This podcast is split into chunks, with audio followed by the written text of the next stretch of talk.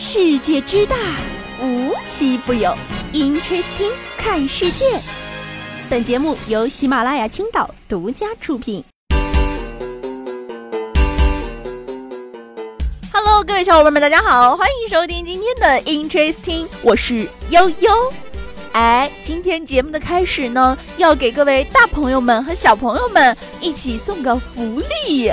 今天呢，大家一定要把这期节目听到结束哦。然后我们会在节目的结尾跟大家留一期互动话题，大家可以在评论区跟悠悠一起留言互动。然后呢，我也会在评论区抽取比较有意思的回答，送出我精心准备的小礼品哦。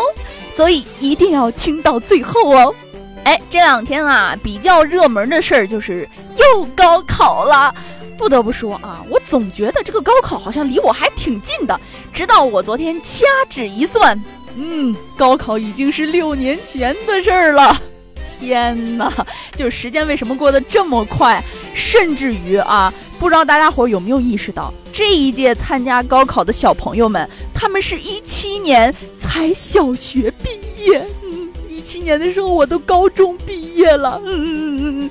真的是啊，没有对比就没有伤害呀，太难受了啊！人家都说现在这小孩都是零五后参加高考了，你就说吧啊，咱这年龄到底能不能提呀？但是啊，还是不得不说，这一届考生呢，有着众所周知的不容易。毕竟啊，他们的这个高中生活呢，是网课串联起来的三年，简直就是写满了不确定啊。唯一确定的就是那一个个踏进高考考场的孩子们的那份坚定的眼神，他们相信读书可以改变命运啊！没错，就带着这份信念踏进考场。但是啊，也有人还没踏进就被拦在校门外了。哈，每年都有这样的新闻，我真的很纳闷啊！就是什么，今年第一个丢准考证的考生出现了，今年第一个走错考场的考生出现了，今年第一个没拿身份证的考生出现了。我真的很纳闷，这是高考啊，朋友们，你们不提前踩点的吗？啊，你看啊，现在每年基本上高考开始的第一天的第一个热搜一定是高考第一个丢准考证的同学来啦！哎，在六月六号下午的时候，一位高考考生在菜市场不慎遗失了准考证。嗯，菜市场。你看看，看看现在孩子们，第二天都高考了，前天还去买菜哈，但是啊还好啊，这个热心群众捡起来之后，就立即报警了。然后当时这个派出所的民警赶到之后，就赶紧将准考证带回，然后赶紧寻找失主，并且啊将这个准考证完璧归赵，并且啊鼓励考生说：“没事儿，不就丢了准考证吗？好好考试，没人说你啊。”然后全世界都知道他丢了准考证这事儿了。哎呦我的妈！不过啊，今年我真的发现，就是大家伙为高考生助力的方式越来越多样化了啊！今儿早上我还看见一新闻，说，哎，警车为了给高考生助力，开门加油。于是我就脑补啊，然后再假如说有一个警车在十字路口遇到了一个正在等车的高考生，会不会突然把车窗摇下来，然后跟他说：“加油，加油，你是最棒。”要我说啊，我真的会被吓到，好吗？但总之啊，大家的出发点都是好的。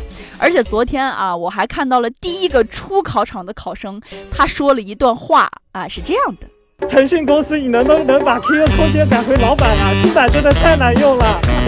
哎，不是，这打开方式是不是不太对呀？你是不是应该说一些非常励志的啊？我觉得我这次发挥的非常好啊，我的感触还是比较深的。卷子怎么怎么怎么。提什么 QQ 空间呢？啊，免费打广告是吧？我呸！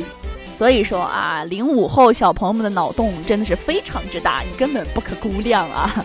哎，刚刚咱说了这个丢准考证的同学，最终被警察叔叔找回来了是吧？啊，接下来这事儿还串联起来了啊！哎，在六月六号的时候，湖北地方的一个交警袁玉乐啊，他要为高考护航。今年啊，已经是他为高考护航的第二十二年了。哎，据交警王玉乐介绍啊，说二十二年的护考之路，每年都是他与同事们的一场高考。除了疏导交通之外呀，他们还要在考场外时刻关注周边的动态，呃，遇到考生求助或者突发情况，也要第一时间冲上去解决。哎，重点来了啊！这个袁玉乐说自己曾经在六年前的高考呢，帮助过一位忘带准考证的考生。哎，今天这位考生站在了他的身边，成为了他的同事，跟他一起进行执勤任务。不得不说，这缘分也太奇妙了吧！我觉得这同学一定也没想到，自己六年前丢准考证，并且帮他找回来准考证的这位警察，竟然变成了他的同事。这是什么让人惊叹的缘分啊！喵啊！当然啦，除了这些默默为大家奉献的警察叔叔们。还有一部分的同学和家长们，大家都知道，高考这天在外面等待的家长和老师都会穿旗袍啊，寓意着旗开得胜。今年啊，在济南的一个考点外，出现了非常亮丽的一道不一样的别样的风景线，出现了一道非常别样的风景线，哎，就会发现有一个男生他穿了一身旗袍，然后在为同学们加油，然后就有记者好奇问了啊，你为什么不去里面考试，在外面穿着旗袍呢？哎，人家回答了，说我已经被保送了。又被被刺到了，原来是保送的同学呀。但是人家啊并没有在家躺着玩手机，而是而是穿了一身旗袍，然后也不顾他人的眼光，然后来为自己的同学朋友们加油。哎，我觉得人家这才叫中国好同学。哎，有 buff 加持，他的同学们一定可以取得好成绩的。啊，对对对。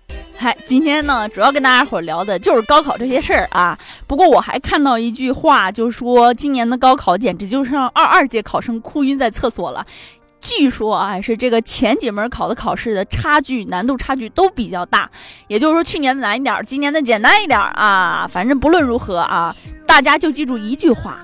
读书改变的不仅仅是命运，更多的是那些让自己苦恼、困惑甚至痛苦的疑问的时候，你可以给自己找到一个逻辑自洽的答案。反正啊，好好读书准是没错的。就比如说今天，今天啊，又想跟大家互动的话题是：如果让你们回到高考，或者是过去的某一个时间段，你们想做些什么呢？大家一定要在评论区跟悠悠留言互动哦！我会在评论区抽取五名和我互动的小伙伴，送出精美小礼品一份。我在评论区等大家哦！那么今天的节目呢，到这里就结束了，我们下期节目再见，拜拜。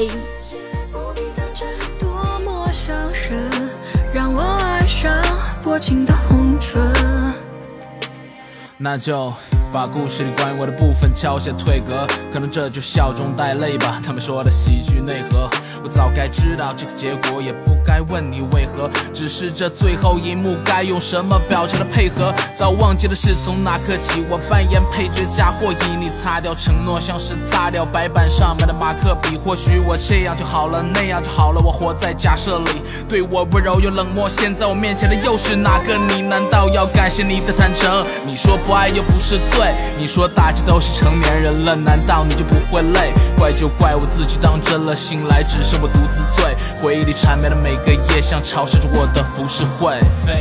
深渊万丈，你把我的爱用尽后丢弃荒野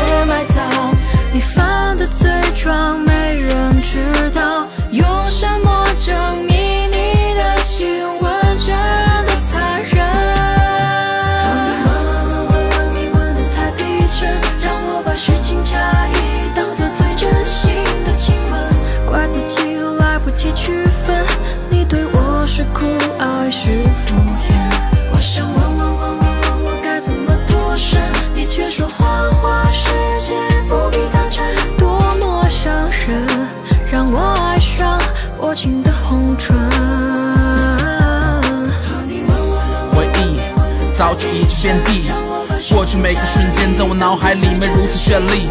你的吻，我的太逼真，哪里带着倦意？你的眼泪，你的微笑，那张脸才是面具。你说，你说你从没动过心，也从来没有在意过，把责任推给了寂寞。你做的干净又利落，每当夜幕再次降临，每当回忆再次肆虐，你留我自生自灭。